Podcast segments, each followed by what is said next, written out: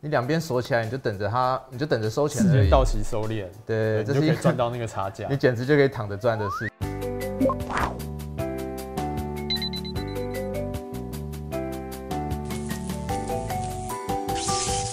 欢迎来到财富开麦啦！我是麦克我是风，金肉人，大家好，大家。好。首先，先恭贺大家新年快乐。那在、嗯来来，请你讲一声。好，新年 大家新年快乐！是，那我们在新年的第一天，第一部影片，我们就要讲到一个东西，叫做算是一个市井啊，要跟大家说，有一档 ETF，今年甚至不远的将来，可能即将就要下市这样子。对，因为其实去年的时候我们就已经有讲过那个元大石油，嗯，对，那元大石油后来也的确真的下市了，哎，那我们也确实到了现场，然后看到那令人不舍的画场面景，对，真的对大家就是因为那时候其实那些自救会都套了不少的钱在上面，嗯，真的是辛苦钱，大家都辛苦钱对。，虽然说就是自救会的人是希望说，哎、那个 ETF 可以不要下市，对，但是毕竟规定就是规定，嗯是那符合了下市的条件，那它最后就是被下市了。对，那持有那些就是持有那些 ETF 的散户们，可能到最后就只能就是得到一些清算用的净价值值的而已，对，用净值的方对式算回来这样子是。那我们为了避免有类似这样的情况，我们希望我们的读者也能够避开下一支。是那就我们两个讨论是觉得下一支可能就落在零零六七七 U，也就是所谓的富邦 Mix 上面。是那富邦 Mix 是什么东西呢？富邦 Mix 其实就是一个他去买进期货合约，是对，国外的期货波合约动率指数是国外的波动率指数的期货合约。那为什么说富邦 Mix 这个东西会下市呢？因为 ETF 有所谓的净值低于两元的规定，它只要低于它上市时的十分之一的价格，也就是所谓的二十块上市两块钱，如果碰到的话，是对它就会下市。强那制下市，对，那上次那个元大石油真的没有被强制下市，是因为有金管会去放宽了它的规定。对，但是这次应该不会再发生，对，因为富邦 Mix 算是一个比较坑人的商品，它就是长期往下的一个商品，所以说这次金管会应该不会出面跟大家说啊，我们再给他一点机会，我相信这比较不太可能出现。是。对，所以时说，间到了，它应该就会对，他碰到两元，然后好像三天吧，然后站不起来，他大概就对就会被强制要跟大家家说拜拜了是。对，那什么是 VIX 呢？VIX 就是芝加哥交易所对于 S M P 五百的指数是他们选择权有一系列的选择权，把这选择权做一个隐价格反推的隐含波动率，然后对他们去做加权之后得到的一个综合过的指数对波动率的指数是。那这个波动率指数就有一个代号叫做 mix 指数，它就是一个呃能够反映市场情绪的一个指数这样子。那麦克风，你知道 VIX 什么时候会涨吗？嗯，简单来说就是大家看很恐慌的时候，波动率就会上升；嗯，对所以所通以常都是在下跌的时候，哎大尤其是大跌的时候，剧烈性的大跌的时候，对那种像缓跌啊，那都没有，就是那种对对对对，小涨小跌可能波动率都不会有什么太大的变动，是但是如果有出现大，通常是大跌啦，大涨可能波动率还不会上升那么快，嗯，对，尤其是像是例如说，举一个最近的例子，哎、去年二三月因为疫情大崩盘的时候，是嗯波动率就翻身的非常非常多。那其实你看我们的富邦的 VIX，其实在那一，段也有，对对对，不然其实搞不好去年就下市。哈哈哈哈，对就是有恐慌救了它这样子。是那么富邦 mix 到底是持有什么东西呢？富邦 mix 就是持有针对 mix 指数所做的期货合约，刚刚提到的这个 VIX 的期货合约啊，它有一个很重大的特色，就是说，哎、它其实在市场上都是以正价差在交易的。嗯为什么它会长期的呈现正价差？其中有一个因素，就是因为很多人会想要利用这个 VIX 指数去做所谓的避险，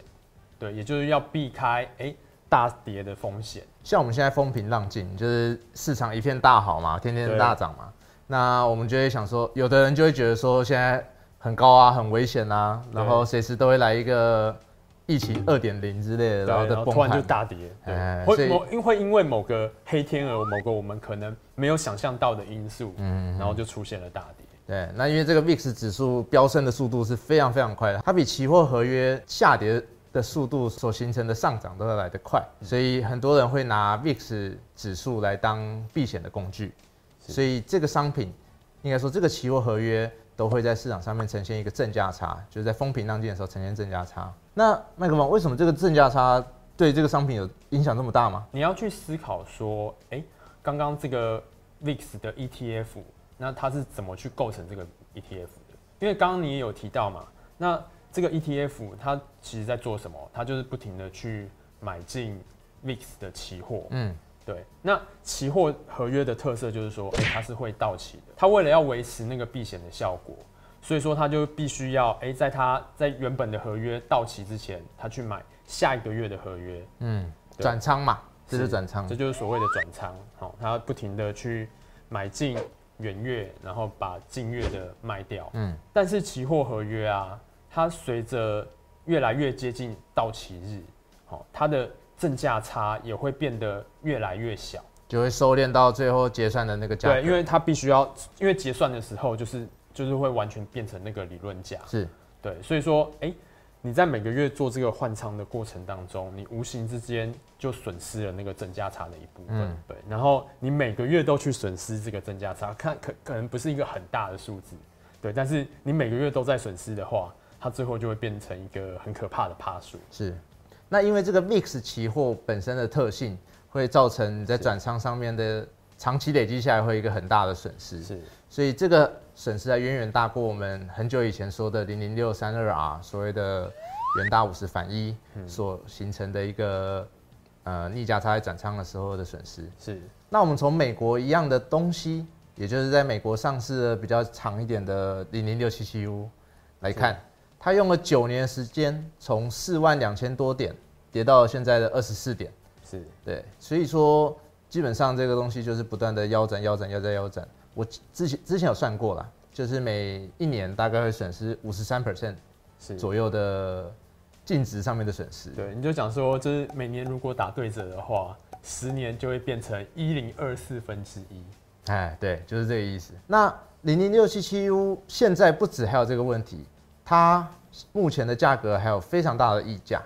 这溢价是多少钱呢？现在的市价是四点零五元，就是我们拍片的今天啦。那它净值只有两块九多，除了刚刚肌肉人提到的长期叠价的问题啊，